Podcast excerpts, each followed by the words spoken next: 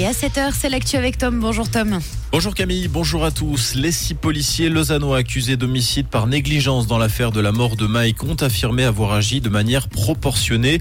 Les faits remontent à 2018 à la gare de Lausanne lors d'une opération antidrogue après une arrestation musclée au sol. Mike Ben Peter, un Nigérian de 40 ans, avait perdu la vie des suites d'un accident cardio-respiratoire. Selon les agents, le malaise de Mike a été subi.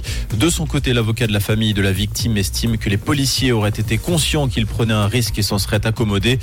Procès a été suspendu hier soir. Il reprend aujourd'hui avec l'audition des témoins. Le verdict est attendu mercredi prochain. Les policiers risquent jusqu'à trois années de prison.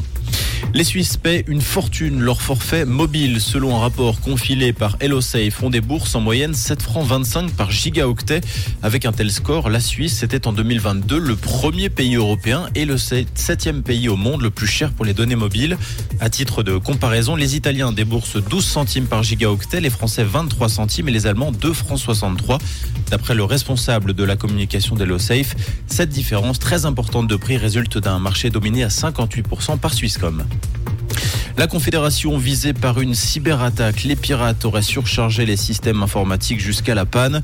Selon le Centre national pour la cybersécurité, une grande partie des sites web de l'administration fédérale a été touchée hier matin entre 8h et 8h45. Plusieurs entreprises, dont les CFF, ont également été touchées.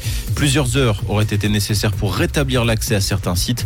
Depuis l'année dernière, le groupe No Name s'en prend régulièrement aux pays qui sont rangés derrière l'Ukraine dans le conflit opposant à la Russie.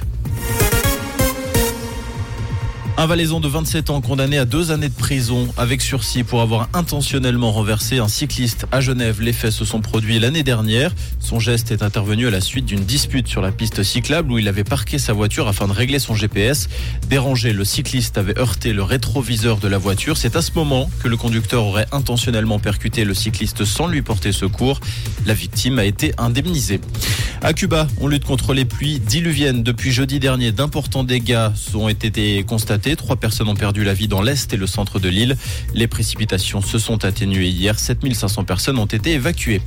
En basket, le championnat de NBA a été remporté cette nuit par Denver. Les Nuggets se sont imposés face à Miami lors du match 5 de la finale des playoffs. 94 à 89. Denver a décroché son premier titre de NBA en 47 ans d'histoire. Et côté ciel, ce mardi, la persistance d'un temps ensoleillé avec des températures très douces et de saison. On a 11 degrés au pont de Martel et à la Chaux-de-Fonds et 14 degrés du côté de Molan et de Prévrange avec quelques passages nuageux et des températures bien chaudes en journée. Bonne route et belle semaine avec Rouge.